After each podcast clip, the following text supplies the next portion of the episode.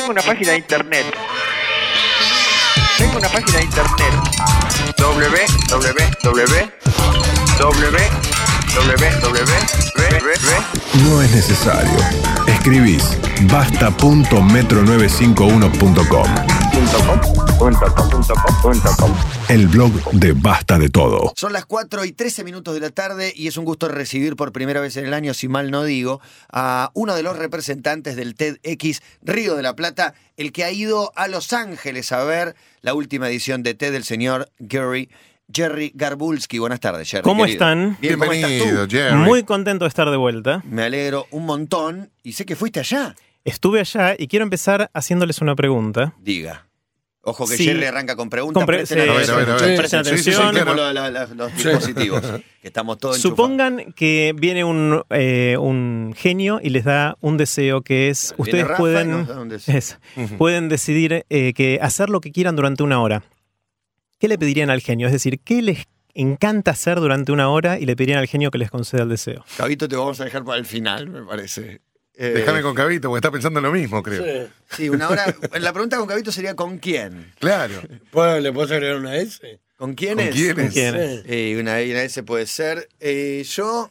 ¿Puede ser placeres hora, bueno, terrenales? depende en qué momento te agarre. Una hora muy estresado, no sé qué, lo primero que decir, una hora de playa, ahora, tirarme en el mar. Claro, una, Sí. una hora de Te la puedo playa con hambre. Un lechón a caballo con frito. Claro. más increíble del mundo, un lugar en el mapa. No, la luna. Una hora en la luna. En la luna. ¿Te morís? No. Si me garantiza que vuelvo después de esa hora. Claro, sí, sí, te pone la escafandra, lo que haga Y falta si para elijo Marte, Ajá. también vuelvo, no También, es que me muero. también. Bueno, algo sí. Ah, eh, entonces sí. Salir de, de la atmósfera, ir a la estratosfera y cruzarme con Baumgartner. Está muy bien. Bueno, está bueno, cada, cada uno tiene esas cosas. Sí. Cabito estaba para el postre, a ver, Eh, no, no, no, el- un primer beso. un primer beso. Qué hermoso. Me quiero que- ir a mi casa ya. que- No, está bien, está bien lo que Esa sensación es irrepetible. Ah, Bueno, no hace imagínense, falta pedírselo. imagínense que ahora el genio les dice, bueno, les voy a dar ese deseo, pero en lugar de ser una hora va a ser una semana. Bien. Es lo mismo durante una semana. no, te- y este Obviamente cambia, el primer beso ya no va a ser el primero después de una semana de No, estar no, no, No, besuqueándose. te vas a Marte, no sé. una en Marte una semana me parece vas a aburrirte. Una semanita en Marte, sí, no hay mucho que hacer. Claro, prefiero Pero si él eligió semana, playa, poné que Diego hubiera elegido playa. Sí, le salió bien. Eh, Eso por lo ahí. inclusive. Sí, por ahí se quedaba.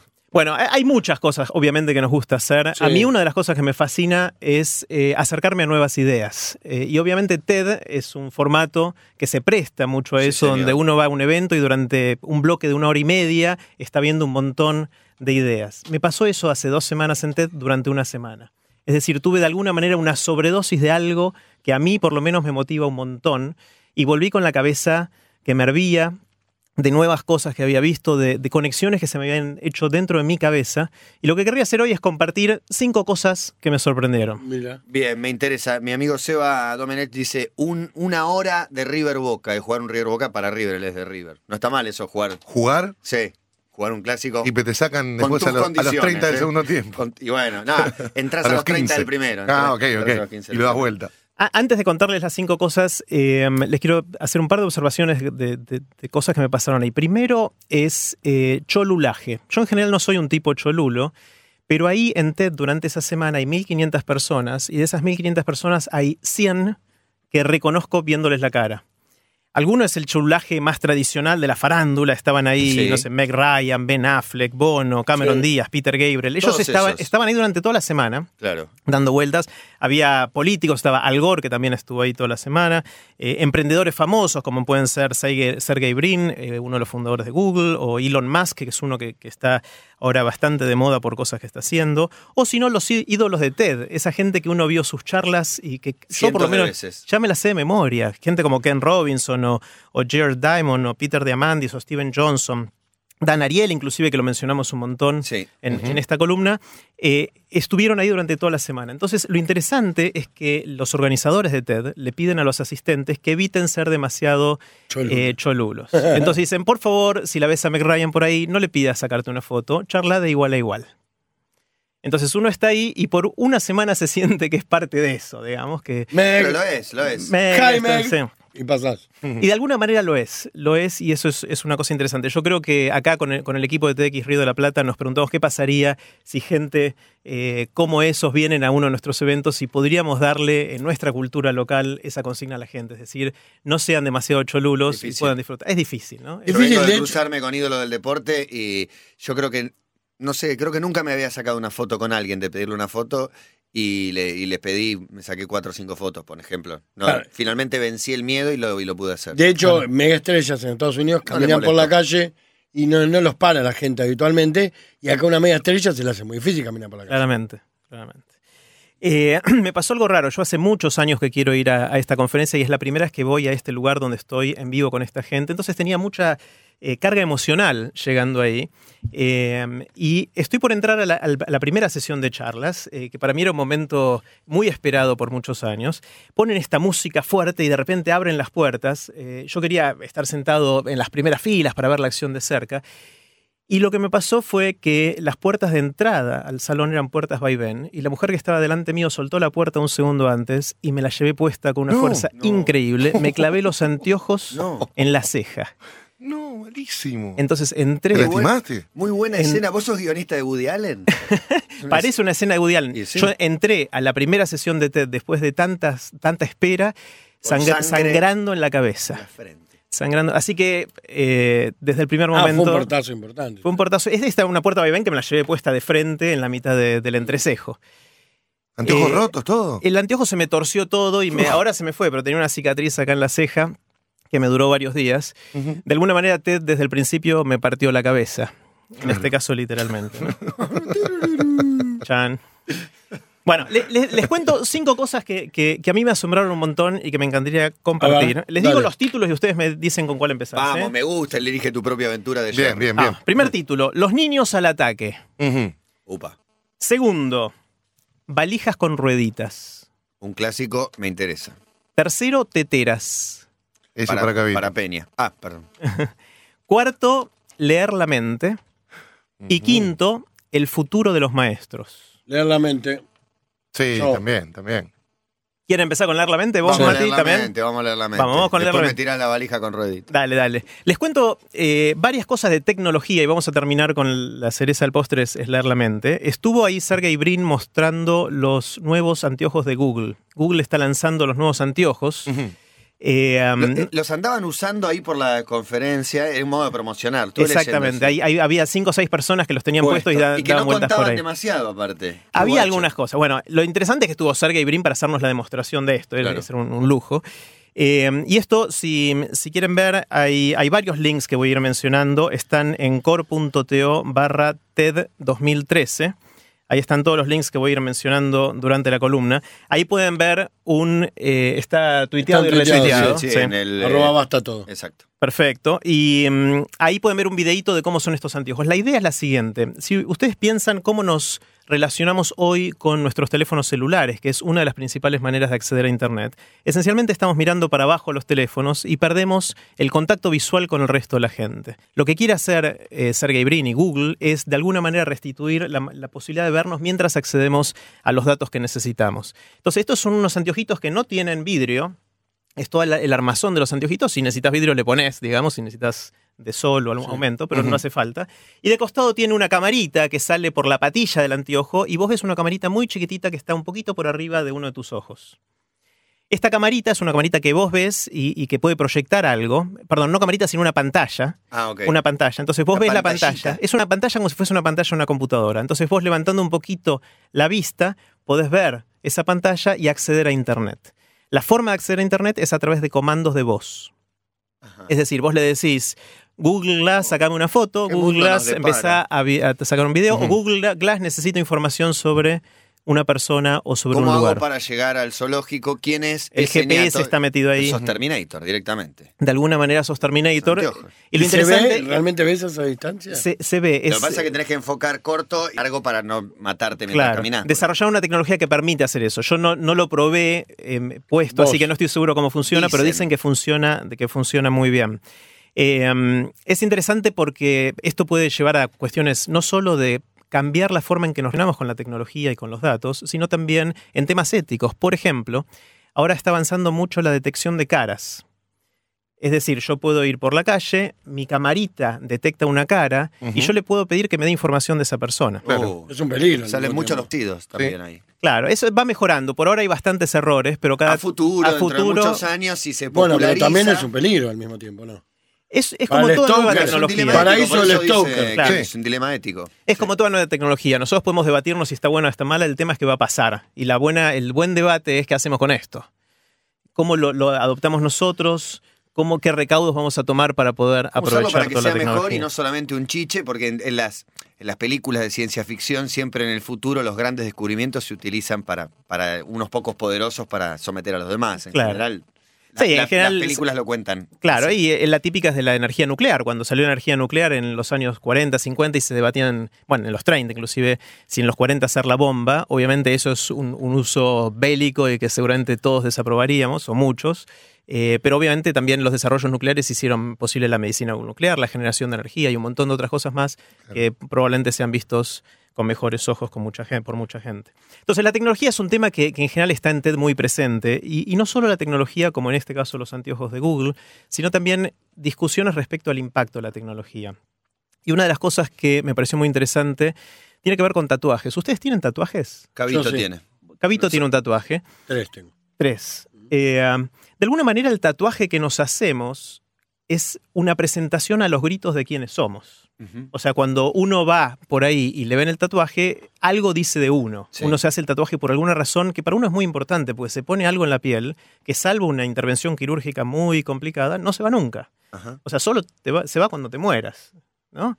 Eh, y Se va con uno. si ustedes tuvieran hijos adolescentes, ¿les dejarían hacerse tatuajes? No, adolescente no. Pero Esperaría que seas más grande y que lo tomen ellos las sí, decisiones. Pero déjame que llegue y te, le pregunté a mi hijo y me dijo, ¿estás loco, pa? Es como hacerme un corte de pelo para toda la vida. Y es Me eso. contestó. es eso. Bueno, le dije. Bueno, resulta que si uno mira la tecnología ahora, lo que estamos haciendo en las redes sociales y en Internet en general es de alguna manera un tatuaje electrónico. Es nuestra información. Es algo que habla a los gritos de nosotros con mucha más claridad, profundidad y detalle que un tatuaje físico y que no solo habla por nosotros, sino que va a hablar por nosotros después de muertos inclusive. Lo regalamos, lo pusimos Lo ahí. pusimos ahí y no- muy poca gente está pensando cada vez que tuitea o facebookea o, o manda un mensajito por cualquiera de, estos, de estas redes sociales que esto va a ser parte de, de un tatuaje mío. Claro, el tema es que no lo llevamos encima. Ahora viene uno con un Google Glass y te dice, sí, ¿qué tal? Cherry, Garbulski. Sí, te conozco, el de tal ¿Qué cosa, El de tal Metro, otra. el de Loading, el de... ¿no? Claro, por ahí el, dice, el que está en el brazo. ¿Qué tal? Bueno, no hago negocios con usted. sus 10 mejores tweets, eh, a quien conoce, sus tres mejores amigos, sus últimos dos trabajos. Su video prohibido. ¡Upa! Claro, sí, Qué bien la patrona, ¿no? Claro. El, el tema es que tenemos bien claro qué sentimos respecto a los tatuajes de la piel, porque estuvieron, están entre nosotros hace muchos años, pero todavía no tenemos pensado bien qué opinamos de esto. Y esa es una discusión que está buena para tener y también pensar en nuestros hijos. ¿Los vamos a dejar tatuarse electrónicamente de esta manera eh, mientras son chicos o no? Ya lo están haciendo, me parece. Lo están haciendo y no somos muy conscientes, ¿no? Y ellos tampoco, me parece. Nosotros estamos empezando a concientizar esta idea de que, de que para ellos casi que la vida privada significa algo muy distinto a lo que significaba para nosotros, casi que no existe. Totalmente. Eh, el que mencionó esto es un señor que se llama Juan Enríquez, eh, que es mexicano, pero vive en Estados Unidos, que dio varias charlas en TED. Y él mencionó también, terminando esta charla sobre los tatuajes electrónicos, una frase que a mí me pegó fuerte, que dice, en el pasado todos buscábamos nuestros 15 minutos de fama, Warhol. a la Warhol. En el futuro vamos a buscar los 15 minutos de anonimato. No está nada mal. No está nada mal. Y, no, y va a ser probablemente tan difícil como los 15 minutos de fama, ¿no? Porque el- con esto de los Google Glasses y las demás cosas que, que se vienen, va a ser muy difícil ser anónimo aunque sea por 15 minutos. Cerrar todo, pero por ahí ni así. Ni así, porque como todo lo que uno usa, ¿no? Todo lo que uno interactúa, vas por una calle que genera información, manejas un auto que genera información, tomás un transporte público por todos lados. Sí, por más que no estés conectado, también está la información de la gente que opina algo sobre vos. Claro. O que tiene una foto con vos y la publica por más que vos no tengas tu Facebook. Exacto, es decir, que por más que quieras, hay gente haciéndote tatuajes a vos. Por más que quieras no estar en esto, eh, terminás tatuado por todos lados. Claro. Eh, bueno, vamos al tema de leer la mente, eh, que tiene que ver también con la tecnología, y es una de las cosas que más me, me voló la cabeza. Resulta que hay una, una señora que se llama Mary Lowe Jepson, que dio una charla en la cual cuenta experimentos que están haciendo con imágenes de resonancia magnética en el cerebro. Es decir, ellos toman a personas vivas, Les ponen en la cabeza electrodos, como si te fueras a hacer un electrocardiograma, pero en la cabeza. Encefalograma se llama. Se llama encefalograma y hay distintas técnicas Sí. de imágenes, cada vez mejores, que permiten ver qué zonas del cerebro están activas cuando alguien está haciendo algo. Por ejemplo, ella agarró eh, y le dio una hoja blanca a una persona, le dijo, mira la hoja blanca, y ella miró en el cerebro qué le pasaba. Después le dio una hoja negra y hizo lo mismo, miró lo que le pasaba el cerebro. Y después lo que pudo hacer es, la persona elegía una de las dos hojas, la miraba y ella adivinaba qué hoja estaba viendo mirando qué era lo que hacía el cerebro. Grosso. ¿Se entiende, no? Sí, Ella de perfecto. alguna manera está leyendo el pensamiento, o por lo menos la visión, está mirando la visión de esta persona con una hoja blanca o negra. Sí, se entiende y lo que pienso es que estamos en pañales en el estudio de, de- de este Del tipo cerebro. de cosas del cerebro. Eh, ya me fascina esto y, y es mínimo. Claro, ahora uno puede seguir con esto. En vez de hacer que la hoja sea toda blanca o toda negra, puede decir mitad blanca y mitad negra, o con lo- los colores al revés. Y de nuevo, esta persona puede. Tuyo, Jerry, me parece que está en la mesa haciendo... ¿Es el mío? No, no es el mío. Acá está. Eh, el sopa, el interferencia. sopa debe estar bueno. apoyado ahí arriba. Eh, entonces, podemos ir complejizándolo, que la hoja no sea toda blanca o toda negra y empezar a darle textura. Eh, también puede identificarlo al punto tal que con la tecnología actual va- empieza a poder adivinar una foto que uno está viendo. No con el lujo de detalle y la resolución de una cámara de no sé cuántos megapíxeles, pero ya con un poquito de información, por ejemplo, saber si hay una persona con un fondo, o si hay algo volando, o si es una foto oscura o si es una foto clara. Obviamente todavía falta para reconocer una cara mirándole las ondas cerebrales a alguien que está mirando una foto de esa cara. Pero no falta tanto. En core.to barra TED 2013 puse un videíto que es impresionante de una persona, muestra el video que está viendo esa persona y al lado está el video que la computadora supone o adivina que esta persona está viendo, simplemente mirando sus ondas cerebrales. Y uno empieza a ver las características principales de ese video que están reflejadas. ¿Y hasta dónde llega la, la imaginación? Bueno, de- acá hay, hay muchas cosas, ¿no? Uno es, eh, esto nos va a permitir, de alguna manera, a la larga, poder leer los pensamientos. Obviamente cada cerebro es distinto y hay que calibrar este aparato. Si lo calibraron para mí, no sirve para que lo use Matías. Claro, hay que volver a calibrarlo. ondas cerebrales. Somos, la, la- la estructura del cerebro no es idéntico en todos. Claro. Eh, entonces requiere calibrar para cada uno, pero tampoco eso es tan difícil. Entonces hay muchas preguntas. Por ejemplo, de esta manera vamos a poder ver lo que alguien está pensando. Lo interesante del córtex visual, que es la parte del cerebro que nos deja ver, es que cuando uno imagina algo con los ojos cerrados, imagina una imagen, se prenden los mismos lugares del cerebro que cuando uno está viendo la imagen. Entonces, si yo me imagino cosas que son imágenes, alguien puede leerme el pensamiento. Es más, cuando soñamos, y esto es lo que a mí más me voló la cabeza, cuando soñamos, las imágenes del sueño también se ven reflejadas en el mismo lugar del córtex. De- entonces uno puede imaginarse, haciendo Sí, un poquito futurismo, Poner un play rec. y uno puede grabar sus Lo- propios sueños. Pero- Y también, exactamente, digo, y también se me, me Me ocurre muero, que. Y con vos, mostrárselo a tus amigos después. Mira lo que soñé Claro, anoche. es. Lo subo, lo subo a Twitter. con lo que vos me estás contando, también podemos decir que a veces inconscientemente las cosas que soñamos nos tienen que afectar. Pues si van al cerebro, las imágenes que tenemos, Y sí, si uno la se muerte de alguien distinto. querido, un hecho feliz. Encontrarte Este, con alguien muerto. Exactamente, en algún lado eh, te, te afecta, aunque no te recuerdes el sueño. Totalmente, totalmente. Hay muchos estudios sobre el rol del sueño, por qué tenemos que dormir y por qué tenemos que soñar, y si alguien lo deprivás del sueño, se vuelve loco rápidamente. Bueno, Ahora- esto- ahora esto me era el tema de- muchas cosas. Ujú. Esto era el primero de los cinco, de leer la mente, eh, y los demás tienen también bastante... Vamos a hacer una, una tanda entonces y, después seguimos eh, nuestra propia aventura. Eh, la verdad que es eh, muy interesante y siempre veo que está como de moda, eh, si es que se puede llamar moda la neurociencia y el estudio de, de- de nuestra mente. Y es realmente fascinante, por eso se pone de moda y realmente me parece que es un primer paso que es nada al lado de lo que, de lo que se está por descubrir. Después de la tanda seguimos hablando con Jerry que acaba de regresar de el TED que fue en Junkie XL con Robert Smith. Estás escuchando Perfect Blue Sky.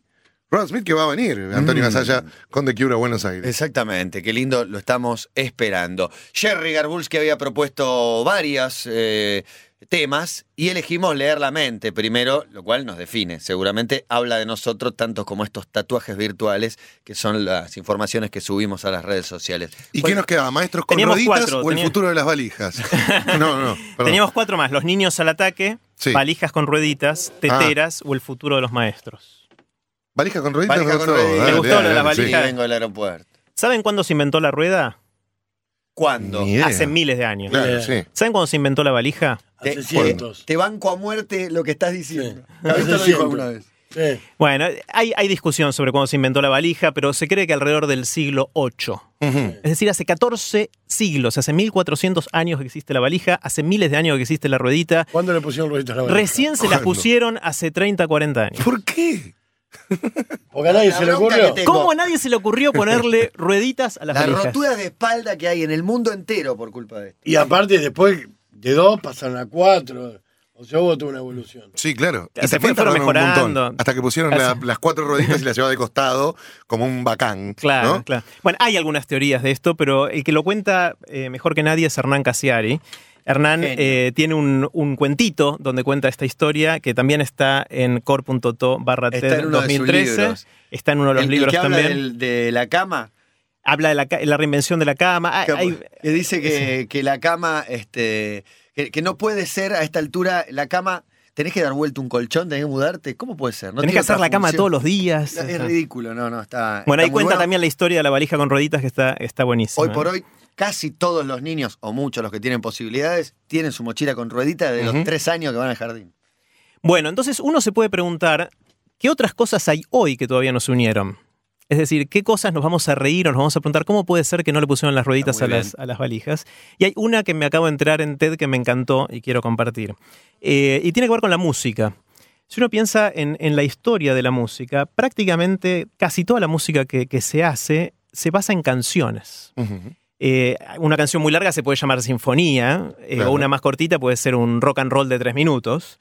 Eh, pero esencialmente es alguien que compone, otro que interpreta esa pieza, a veces el mismo, y después gente que la consume, ya sea en vivo o Sí. con algún medio de reproducción. Ese ha sido esencialmente la historia de la música, puesto de manera muy simple. Obviamente hay cosas en vivo también, hay improvisación, pero gran parte de la música está basada en canciones.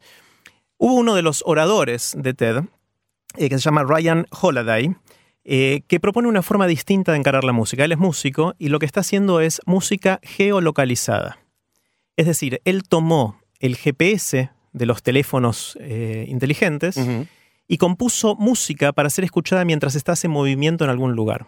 Es decir, vos vas caminando, por ejemplo, por el Central Park en Nueva York, ah, el GPS identifica dónde estás y la música que te pasa es una música que está compuesta especialmente para el recorrido que vos estás haciendo, con la velocidad que lo estás haciendo, lo que estás viendo, en qué momento del día, etcétera. Pero me permito preguntar, según el gusto de quién, porque hay quien dice a la lluvia le va muy bien un reggae y otro que dice nada mejor que música clásica en este día de lluvia. Bueno, él, él hace su composición. Después Claro. podrá venir Cada otro autor podrá. que Claro. haga Poner usando esta tecnología. Claro, él- tener- perdóname, Sí. me hace hablar la música de película, ¿viste? Se llama música incidental.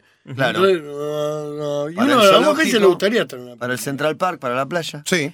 Así se- también se pueden hacer audioguías, que de hecho hay, algunas que uno ya puede descargarse, pero con streaming online que Totalmente. te detecte dónde estás y te pone automáticamente Bueno, de hecho, el en audio. muchos- país museos- con 3G, ¿no? Debe ser increíble. Sí, que ande. Dicen que hay. Claro, Vean, claro. En muchos museos es así, antes te tenían que dar todo este aparato, ahora simplemente te bajas una aplicación en tu teléfono inteligente y vas escuchando la visita guiada de ese museo sin tener que tener un hardware especial para eso. A una entrada guita y no los museos. Claro, entonces e- es interesante porque No de, sé, ahora algún- venden la aplicación. Ah, le pueden vender, claro. de alguna manera lo que hizo este músico es musicalizar paisajes y la experiencia de recorrer ese, paisaje.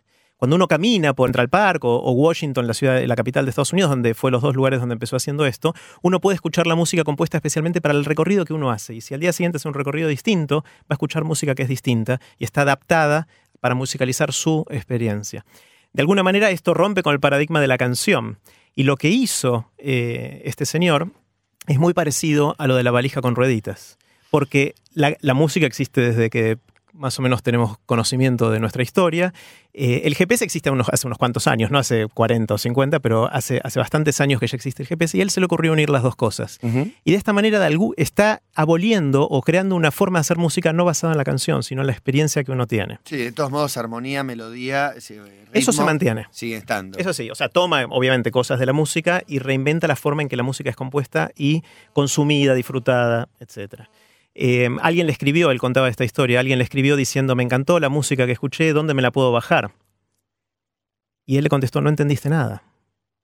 Te la podés No podés bajártela, tenés que ir ahí y caminar y de acuerdo a cómo camines es distinta música, no hay un CD. Y si vas a otro lado, va a sonar otra música. Totalmente. Entonces me pareció una, una cuestión interesante que no requiere de tanta tecnología, simplemente usar cosas que ya están y ponerle creatividad por arriba, por arriba de eso. Y ¿no? sobre todo para experimentar este concepto de dos cosas ya inventadas que fusionándose tienen una potencialidad enorme que todavía no hemos descubierto. En core.to barra TED 2013 puse un par de links, o un link creo, eh, donde muestran cómo hizo esto. Entonces uno ve el Central Park y ver cómo uno va caminando por el Central Park y escucha la música compuesta especialmente para esa experiencia. ¿Los maestros o los chicos? Tenemos tres, las teteras, teteras, sí, sí. el- los niños al ataque o el futuro de los Maestros maestros. en las teteras. Eh, el- Sí. maestro en la tetera, es Vamos con los música. niños, ¿quieren? Vamos con los niños, Vamos con los no, niños. los niños al ataque. Dale. Pasó algo raro. Hubo más de 100 charlas en, en este TED de hace dos semanas, de las cuales 7 u 8 la dieron chicos, prácticamente nenes, chicos que eran adolescentes, entre 12, 11 de hecho, y 18 años. Eh, y charlas que fueron algunas de las mejores de todo el evento. Eh, les cuento alguna para que tengan idea de lo que hacen estos chicos. Hay un chico que se llama Taylor Wilson, que ahora tiene 18 años, es el más grandecito de estos. Eh, pero cuando tenía 14 construyó un reactor de fusión nuclear en el garage de su casa. Piensen, esto es algo que no, no se consigue fácilmente, No, claro. digamos. Eh, y él fue el primero de conseguirlo de una manera totalmente eh, Legal. casera. Legal, sí, cuando los padres se enteraron lo mandaron a que vaya a hacerlo a otro lado Claro. pero, pero lo, lo logró. Y ahora lo que está haciendo es eh, diseñando reactores de fusión que van a estar enterrados en, en las casas y que te pueden dar energía durante 30 años. Es decir, vos agarras uno de estos bichos que le está diseñando, uno de estos aparatos, lo enterrás a 3 metros de profundidad en el jardín de tu casa y durante 30 años tenés toda la energía que necesites para vivir en esa casa, sin tocar nunca más nada, sin ponerle más combustible, etcétera, y de una manera que no tiene todos los riesgos de las centrales nucleares. Ajá. Está diseñado de una manera que el riesgo es mínimo, es ¿Qué edad prácticamente tiene? inexistente. Ahora tiene 18, ya está grande. ¿Va a dominar el mundo para ¿Estás vos? jodiendo? No, estoy mareado. ¿Qué le porque pasó a el tema de la energía, aparte, es un, es un debate tremendo de la claro. humanidad. Eh, De hecho, cada vez somos más y consumimos torpemente la. la Claro, y es lo que genera el efecto invernadero. Esta sería una energía limpia en ese sentido. Obviamente hay que ver cómo se manejan los desechos después. desechos, agua pero es mucho más fácil. eh, claro, esto se, hace- se llaman sales, se llaman sales eh, eh, molten, que en inglés significa derretida. Eh, no, no, no tiene, no es el mismo que una central nuclear, No es tiene un diseño uranio, distinto. no tiene- tiene, tiene Ah, eso, pero está contenido de una manera que es mucho más fácil después de, de procesar.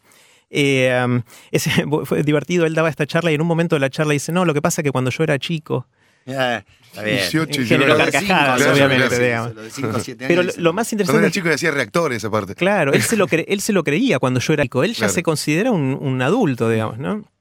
Eh, me hace vos acordar a Alejandro Magno, que, que tenía 18 años cuando había conquistado todo, Sí. Eh, o algo así, no sé si exactamente Sí, 18, 17. pero 17, 18 años.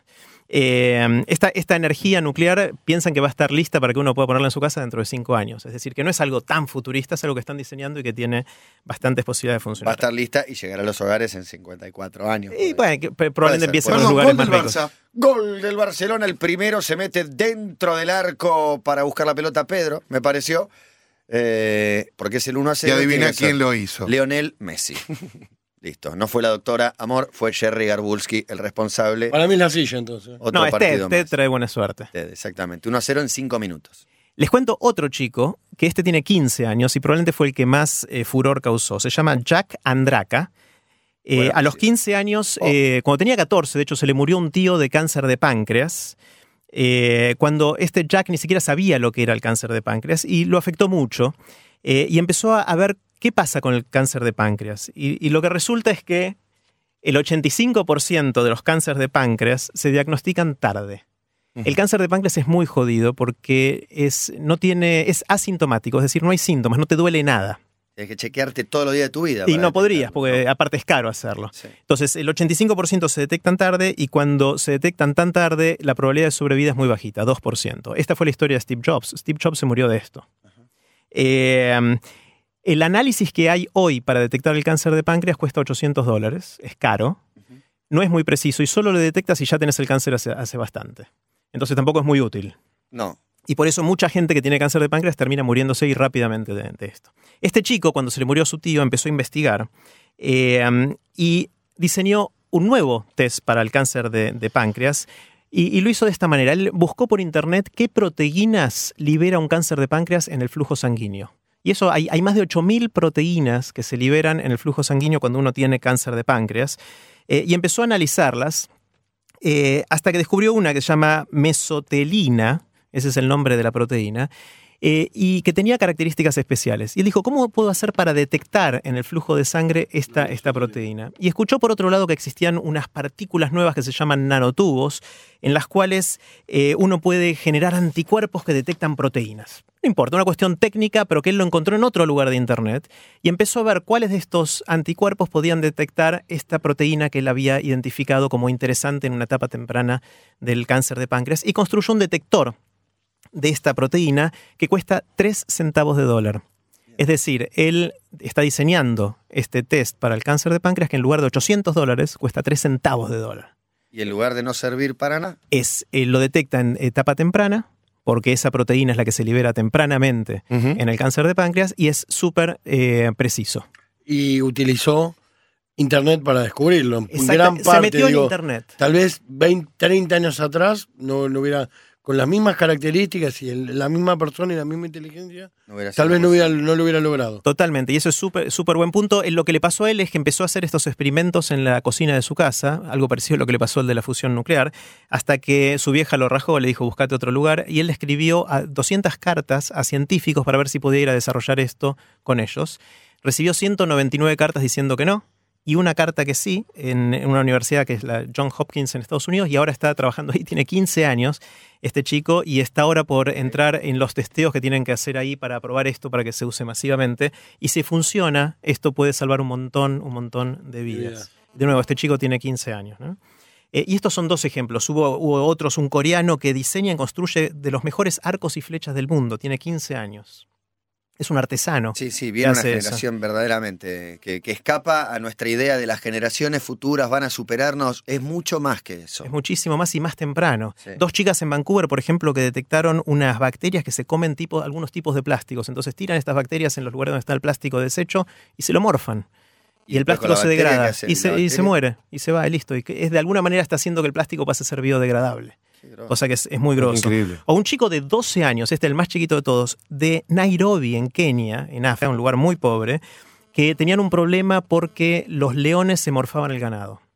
De noche venían los leones y se comían las vacas que ellos tenían para poder... Es eh, bastante pavota la vaca y es fácil de comer. es fácil de comer, sobre todo si sos un león, Y claro. por eso comemos vaca, porque es muy boluda.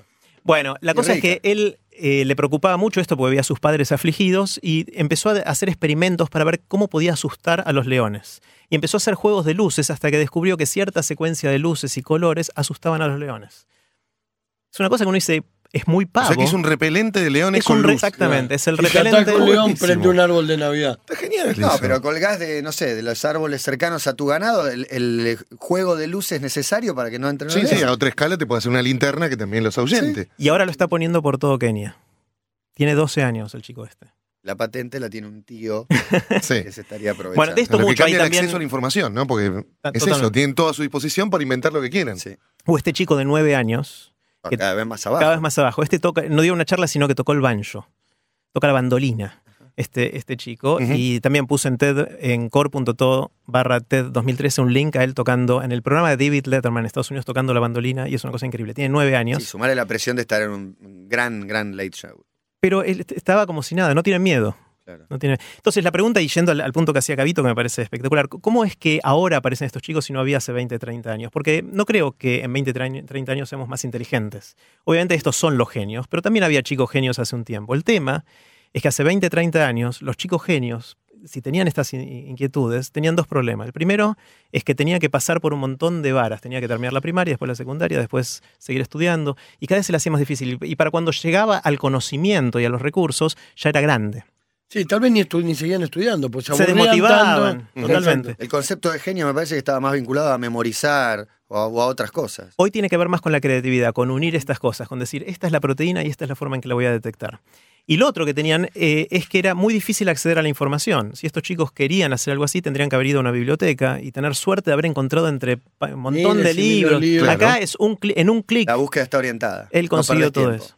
Entonces estos chicos no solo que pueden liberar esta creatividad y este genio que tienen mucho más temprano, sino que también después lo pueden difundir. De hecho, ahora lo estamos conversando al aire y, y en TED lo, lo conversaron, cosas que antes era mucho más, di- más difícil de hacer. Eh, y acá voy a hacer dos predicciones, esto es una visión mía personal. Yo creo que con esta, si esta tendencia se profundiza, que creo que va a ser, eh, um, Creo que vamos a tener en los próximos, digamos, 20 años un premio Nobel que haya hecho su aporte antes de cumplir los 18 años.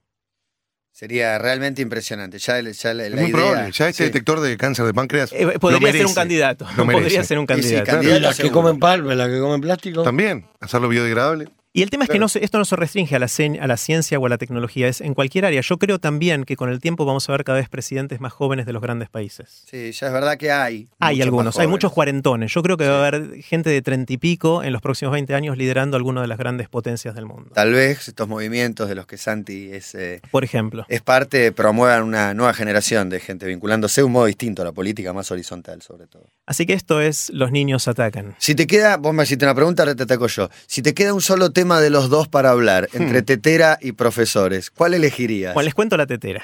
Les cuento la tetera. Eh, no sé si a ustedes les pasaba, pero cuando yo era chico a mí me decían, mira qué lindo diseño que tiene esto, qué buen diseño. Yo lo primero que me imaginaba era que lucía bien, era un tema estético. Era algo que, que era placentero a ser observado de alguna manera.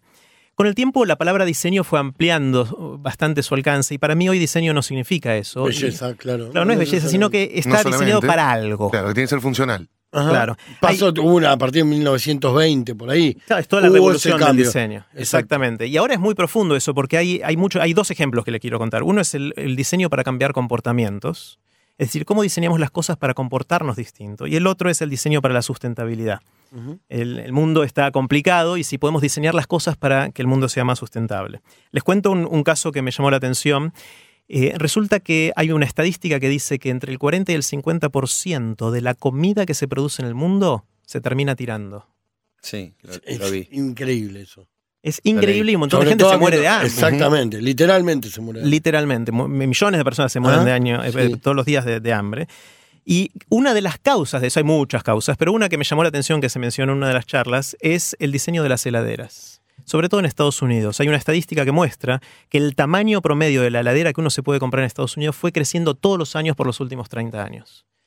Hacen la heladera cada vez más grande, entonces la gente compra cada vez más Y cada vez más se le termina pudriendo la comida en el Claro. fondo de la heladera.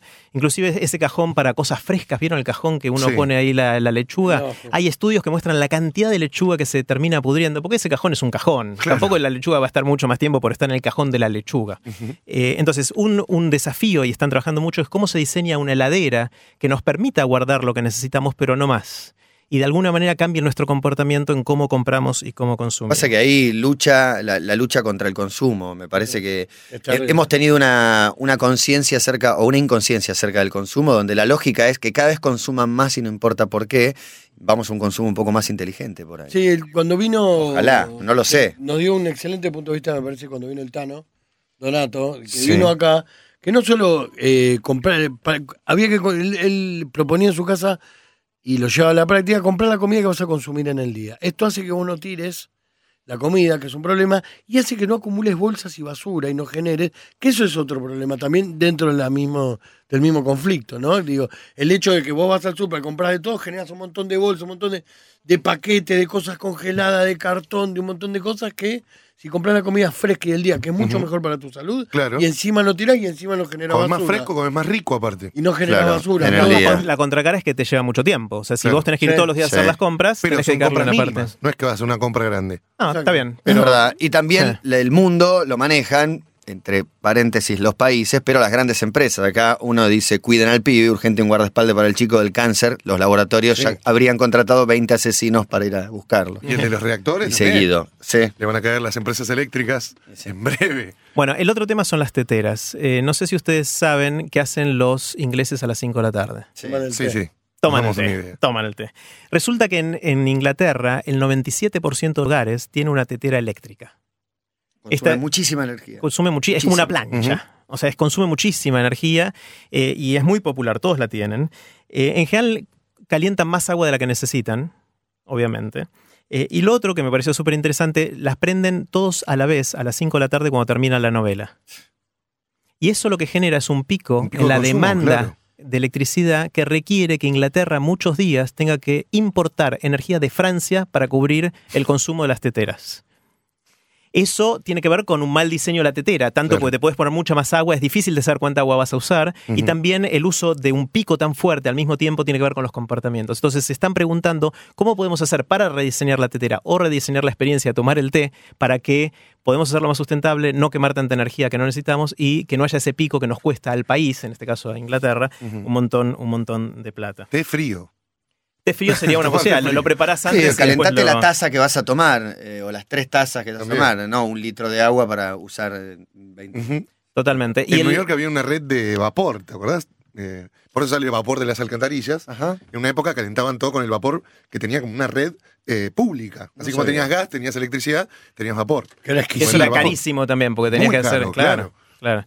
Eh, la última cosa de diseño que les voy a contar que me llamó mucho la atención es de un arquitecto. Un arquitecto que empezó su charla diciendo: Yo gano esta cantidad de plata, y eso quiere decir que soy una de, de las personas más ricas del mundo. Eh, Soy más rico que el 99% del resto del mundo porque gano esta plata.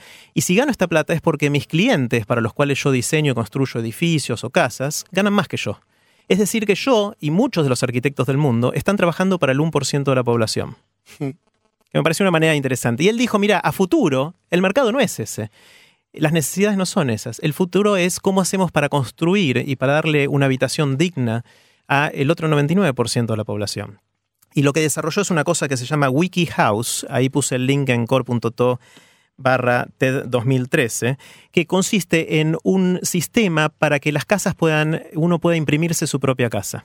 Con esta idea de las impresoras tridimensionales, que ya hablamos bastante, eh, y otras tecnologías. ¿no? Sí, pero en realidad son cortadoras acá. Lo que haces es vos te bajás de internet el modelo de casa que querés, te bajás los planos y te bajás los archivos que necesitas darle a la cortadora de madera para que te corte la casa y vos te la armes como si fuese un, un mecano, un jueguito de, o algo de IKEA que vas y te armás Sí, el mueble, un. Lego. Sí. Eh, entonces él dice, en vez de estar moviendo los materiales de un lado para otro, movamos los diseños y dejemos que la gente con eh, una licencia de Creative Commons, quiere decir que uno puede agarrar eso y cambiarlo, mejorarlo y compartirlo de nuevo con el, con el resto del mundo, vaya generando mejoras en esos diseños para construir las casas del futuro.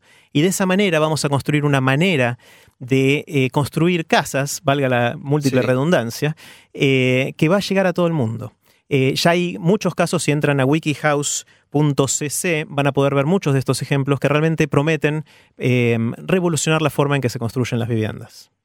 Hablando del diseño, con otro enfoque, como siempre, súper interesante, Jerry Arbulski, los amigos de TEDx Río de la Plata, y le entramos a los maestros, porque la verdad ¿Sí? que eh, se va, se va muy Dale, lejos. dale, dale. Rapidito. Jugamos más cortito. Hacemos rápido. Está muy rápido. interesante, la verdad, muy interesante. Bueno, TED, como saben, todos los años da un premio que se llama el premio TED, que se lo da en general a una persona eh, que esté haciendo algo increíble, pero que todavía no haya ganado masividad. De forma tal que, aparte de darle plata, le dan un millón de dólares a esta persona, no a, él- a la persona, sino al proyecto. al proyecto que para que pueda ayudar a despegar, pero también le tiran a la comunidad de TED el desafío de ayudar que el sueño de esta persona se haga realidad.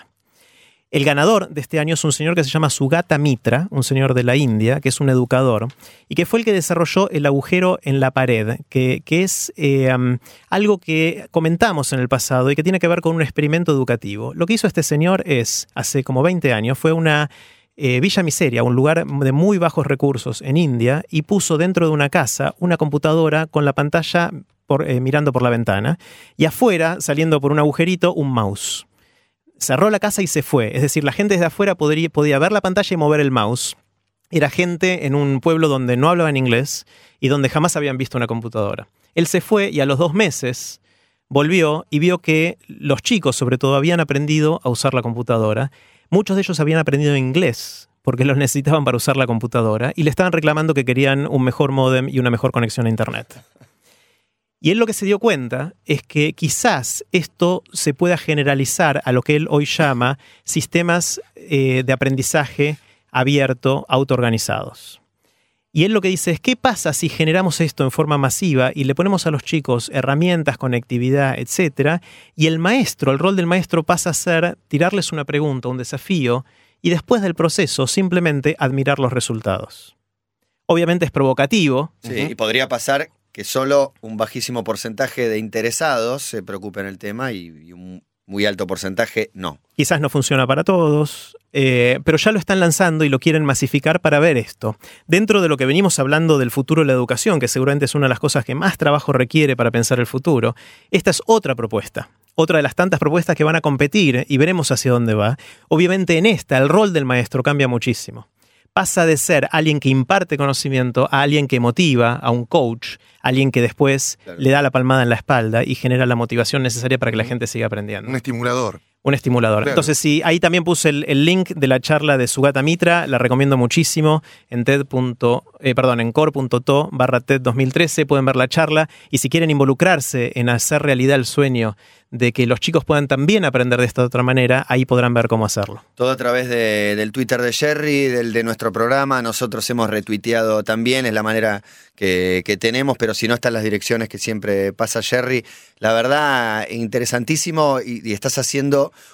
un resumen, entiendo, de lo que viviste en una Siento semana. que casi no hago justicia a lo que pasó ahí. Bueno, pero por suerte es la primera vez en el año ¿no? que, que nos encontramos, así que tenemos un montón para dedicarle en este programa un espacio a la ciencia, a la tecnología, al diseño, a las nuevas ideas y sobre todo a animarnos a repensar cosas que tenemos muy incorporadas y que bien vale la pena pensar de nuevo. Buenísimo, la seguimos en las próximas. Dale, la próxima estaremos con, con Santiago Bilinkis y Jerry Garbulski mientras seguimos en Basta de Todo. Tengo una página de internet.